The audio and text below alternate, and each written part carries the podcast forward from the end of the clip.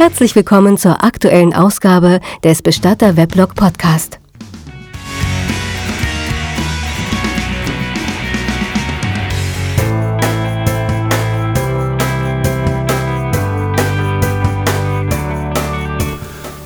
Ja, grüß Gott und herzlich willkommen zur 25. Ausgabe des Bestatter Weblog Podcasts. Ja, 25. Ausgabe, fast schon ein kleines Jubiläum. Aber schauen wir mal. Heute geht es um verschiedene kleinere Geschichten. Ich wünsche gute Unterhaltung und viel Information. Ja, im ersten Text geht es um die Namen der Särge bei uns im Haus. Das ist nämlich so eine Sache. Wenn wir die Särge vom Lieferanten bekommen, dann haben die so kryptische Namen wie K121 oder B2511 und so kann man die natürlich seinen Kunden nicht präsentieren. So haben wir zum Beispiel das Sargmodell Palme Braun bei uns Modell Kassel getauft. Ich war schon ein paar Mal in Kassel. Da leben sicherlich ganz liebe Leute und vielleicht hat Kassel auch die eine oder andere schöne Ecke, aber das, was ich damals von Kassel gesehen hat, das hat mich, sagen wir es mal vorsichtig, nicht vom Hocker gerissen. Die mir in Erinnerung gebliebene Trostlosigkeit veranlasste mich damals, den schlichten, braun gebeizten Sarg mit der einfachen beidseitigen Palmenschnitzung Kassel zu nennen. Überhaupt haben die Särge bei uns ja alle Namen, und das sind meist Städtenamen. Einfachere Modelle tragen deutsche Städtenamen, gehobenere Modelle internationale. So heißt zum Beispiel die teure Mahagonitruhe Madrid und ein schwerer Eichensarg, den wir im Programm haben, heißt Rom. Das ist übrigens bei vielen Bestattern so. Warum das so ist, hm, das weiß ich nicht. Jedenfalls habe ich das nicht von irgendwem abgeguckt, sondern das ist ja schon immer so oder so ähnlich gewesen. Vermutlich ist es so, dass recht zeitgleich mehrere auf eine ähnliche Idee gekommen sind. Zurück zu den Sargnamen. Ganz besondere Modelle, die wir nur zeitweise oder als Einzelstücke im Programm haben, bekommen immer die Namen berühmter Personen. Sprichwörtlich und jedem Blogleser ja schon lange bekannt ist da die riesige Eichentruhe mit Schnitzungen der Adenauer Sarg. Auch eine dunkle Kiste riesigen Ausmaßes, bei der der Holzschnitzer eine ornamentale Orgasmik gehabt haben muss. Manche sagen auch, es könne sich um eine zeitweilige geistige Verwirrung des Schnitzers gehandelt haben, haben wir da stehen und nennen das klobige Teil einfach Bismarck-Sarg. Das Ding hat mir der Großhändler dagelassen, auf Kommission. Schauen Sie mal, ob der bei Ihnen geht. Ja, und er ging nicht. Das ganze letzte Jahr nicht und dieses Jahr auch noch nicht und das, obwohl er vier Füße hat. Doch heute Morgen kam Herr Plossnitzer und bestellte für seinen Bruder eine Beerdigung. Als er so über die Särge schaute, sagte er, Madrid haben Sie, Rom haben Sie, aber Königsberg, das haben Sie nicht. Moment, sagte ich und schubste unbemerkt das Schild mit dem Bismarck an die Seite und machte eine ausladende Handbewegung. Bitte sehr, hier ist Modell Königsberg. Herr Plossnitzer war verzückt, streichelte über das üble Holzgerät und fand, dass nur dieser Sarg und überhaupt kein anderer für seinen Bruder in Frage kommen könne. Was ein Glück, dass Sie einen Königsberg da haben. Ich weiß schon, warum ich zu Ihnen gekommen bin.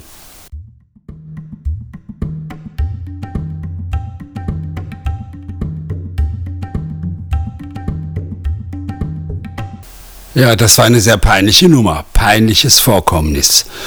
Bei uns im Haus ist eine Trauerfeier. Es sind sehr viele Leute da und wenn so eine Trauerfeier vorbei ist, dann stehen hier und da oft noch Grüppchen in unserer Halle zusammen. Die Leute haben sich ja doch viel zu erzählen. Ich mag dann nicht unbedingt gerne durch die Halle laufen, weil mich dann für gewöhnlich die Leute ansprechen und von der Arbeit abhalten. Nach einer Trauerfeier hat man ja das Schlimmste überstanden und man ist etwas gelöst und dann hat man hunderte von Fragen an den Bestatter, wenn man ihn dann zu fassen kriegt. Heute konnte ich es aber nicht vermeiden und musste dadurch. Die nächste Trauerfeier stand nämlich an und ich wollte die Trauerhalle noch etwas umdekorieren. Den Sarg hätte ich, nebenbei bemerkt, eigentlich auch stehen lassen können, denn bei beiden Trauerfeiern kam Palme Braun, in unserer Sprache Modell Kassel, zum Einsatz. Zumindest die, die drin liegen, hätten sich gewiss nicht beschwert. Aber man ist ja korrekt. Nach dem Umbau komme ich in die Halle zurück und es steht nur noch ein Grüppchen dort. Und ein älterer Herr steuert in Richtung der Waschräume. So nennen wir euphemistisch die Toiletten. Als ich sehe, dass er zielsicher in Richtung Damentoilette steuert, weise ich ihn höflich auf seinen Fehler hin und erlebe eine der peinlichsten Situationen meiner beruflichen Laufbahn. Was fällt Ihnen eigentlich ein? Ich werde ja wohl am besten wissen, wo ich hin muss. Peinlich. Das war eine Frau. Meine Güte, wie kann man bloß so hässlich sein? Ich schiebe gleich eine Entschuldigung hinterher. Hier für die Zuhörer und natürlich auch real an die Dame. Aber wirklich, die sieht nicht nur aus wie ein Mann, sondern sie ist auch noch so angezogen. Entschuldigung, sage ich, ich habe meine Brille nicht auf. Und obwohl ich ohne Brille eigentlich doch noch ganz gut sehen kann, tue ich so, als müsse ich mir meinen Weg fast ertasten und suche das Weite.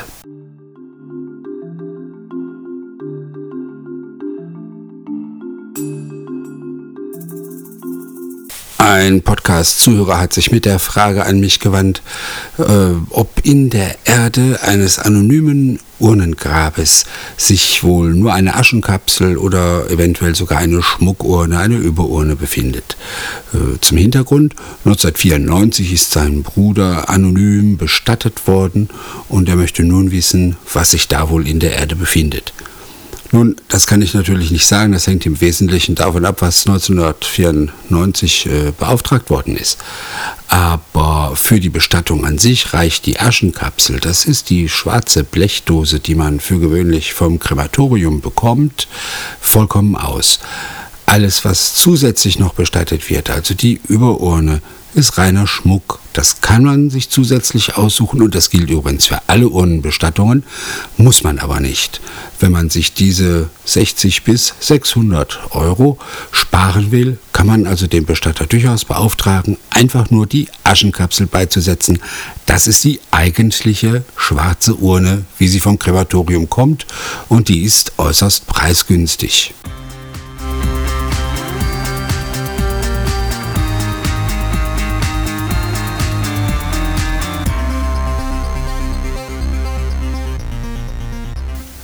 Kommen wir zum fünften Teil von Daniela und Beat. Die Situation belastet uns alle sehr. Drüben in der Kühlkammer liegt Beat und wartet auf seine Verabschiedung.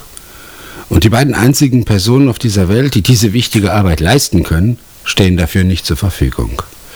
Seine Frau Daniela ist im Institut für psychische Gesundheit von Professor Vogelsang und sein Vater Reto will nichts mit ihm zu tun haben. Beat ist bei einem Autounfall ums Leben gekommen und seine junge Frau Daniela konnte mit diesem plötzlichen Weggang nicht zurechtkommen. Deshalb hatten wir für sie eine schrittweise Verarbeitung des Ganzen eingeplant und wollten sie langsam Schritt für Schritt Abschied nehmen lassen.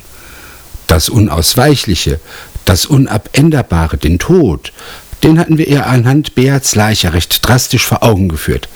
Einfach damit sie begreifen konnte, dass ihr Beat auch wirklich tot ist.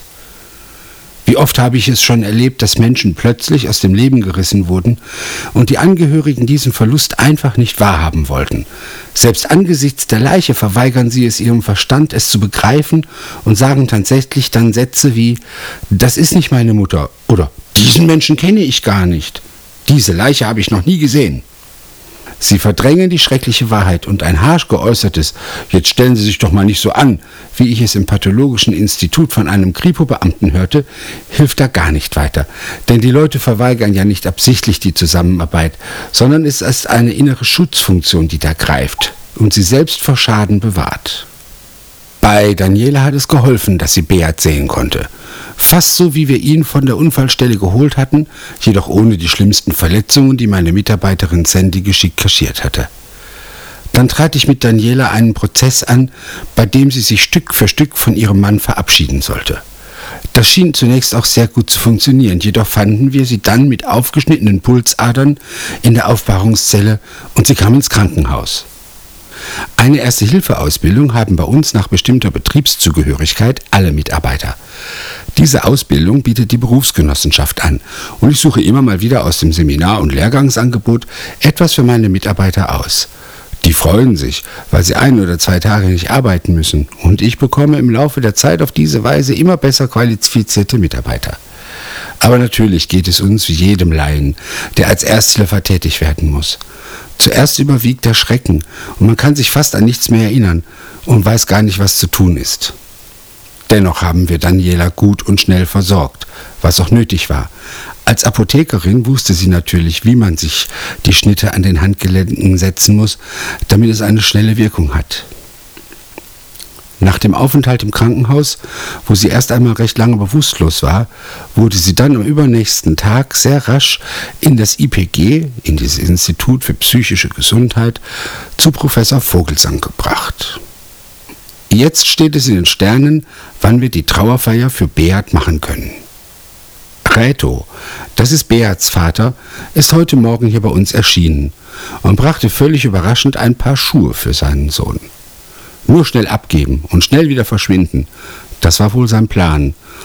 Doch ich ließ ihn nicht, sondern ich bat ihn freundlich zu mir ins Büro, ließ mir die Schuhe aushändigen und betrachtete sie. Es waren nagelneue und sicherlich nicht billige Herrenschuhe. Er muss doch was an den Füßen haben, sagte Reto, und ich nickte und sagte sicher. Dann schaute ich Beats Vater in die Augen und schwieg ihn einfach an.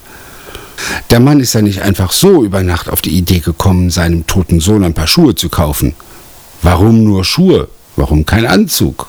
Nein, das ist eine Art Ersatzhandlung, die zeigt, dass er doch ein gewisses Interesse für den Verstorbenen hat. Mir kommt eine Idee. Es ist nur eine einfache Idee. Die ist aber wert, ist ausprobiert zu werden. Kommen Sie, sage ich, dann schauen wir mal eben, ob sie ihm passen. Ich achte gar nicht drauf, ob Reto etwas sagt oder etwas sagen will, denn schon bin ich an ihm vorbei und schaue mich auch gar nicht um, ob er mir folgt. Ich weiß, dass er ganz verdutzt geschaut hat und ich höre ihn hinter mir schwer atmen, aber ich gehe deshalb auch nicht langsamer, bloß jetzt nicht den Sog schwächer werden lassen. Tür auf, Licht an und während die Trennwand der Kühlung langsam hochfährt und die Kälteanlage etwas klappernd abschaltet, trete ich einfach beiseite und stelle die Schuhe vor Beat Sarg am Fußende auf den Boden und gehe am Sarg vorbei nach hinten. Dort schiebe ich den Vorhang etwas weg, der die hintere Tür verdeckt und gehe hinaus. Ich überlege kurz, was ich jetzt machen soll. Vielleicht nehme ich einfach ein Set mit Schminkutensilien und pudere Beat noch einmal. Irgendetwas Unverfängliches, Alltägliches sollte ich tun, damit Reto warten muss. So nehme ich die kleine Schminkmappe, öffne die schwere hintere Kühlraumtür und bleibe dann doch wie angewurzelt stehen. Dann gehe ich langsam zwei Schritte rückwärts, ziehe den Vorhang zu, schließe die schwere Tür und gehe durch den hinteren Gang und eine andere Aufbahrungszelle wieder in die Halle. Reto kniete neben dem Sarg seines Sohnes beide Hände auf der Kante des Sarges und den Kopf auf die Brust herabgesunken, und ich glaube, er weinte leise. Es vergeht eine Viertelstunde, und ich will gerade gehen und nach Reto sehen, da kommt er auch schon langsamen Schrittes aus dem Seitentrakt. Ich stehe auf, will den Mann in mein Büro führen und ihm ein heißes Getränk anbieten. Es war nämlich ziemlich kalt im Aufbahrungsraum. Doch wie ich Reto so entgegengehe, breitet er plötzlich seine Arme aus, ergreift mich, zieht mich zu sich heran, drückt mich an sich und weint mir in den Kragen. Danke, ist alles, was er sagt. Dann gewinnt die Kontenance Oberhand. Er löst sich von mir, nimmt meine Hand, schüttelt sie mit festem Druck und sagt wieder Danke. Vielen Dank, vielen, vielen Dank. Eine Stunde haben wir dann beieinander gesessen und Reto war gelöst, so wie ich ihn zuvor noch nicht erlebt hatte. Der wichtigste Satz, den er sagte, war, ich habe doch nur noch ihn gehabt und jetzt muss ich auch noch ihn gehen lassen, ohne ihm alles sagen zu können. Ich rede mit ihm und es gelingt mir, ihn dazu zu bringen, zu sagen, nun ist Daniela die Einzige, die mir geblieben ist. Ich fahre jetzt sofort zu ihr. Ich glaube, ich habe viel wieder gut zu machen. Dass er zu dieser Erkenntnis gekommen ist, darauf brauche ich mir nichts einzubilden. Der Knoten muss irgendwann im Verlaufe des vorherigen Tages geplatzt sein. Die Schuhe waren ein Zeichen dafür. Ich habe ihm nur die goldene Brücke gebaut und jetzt muss er über diese Brücke gehen. Die ersten Schritte hat er jedenfalls gemacht. Bestatter Weblog Podcast. Feed abonnieren und immer wieder ins Weblog schauen und keine Episode verpassen.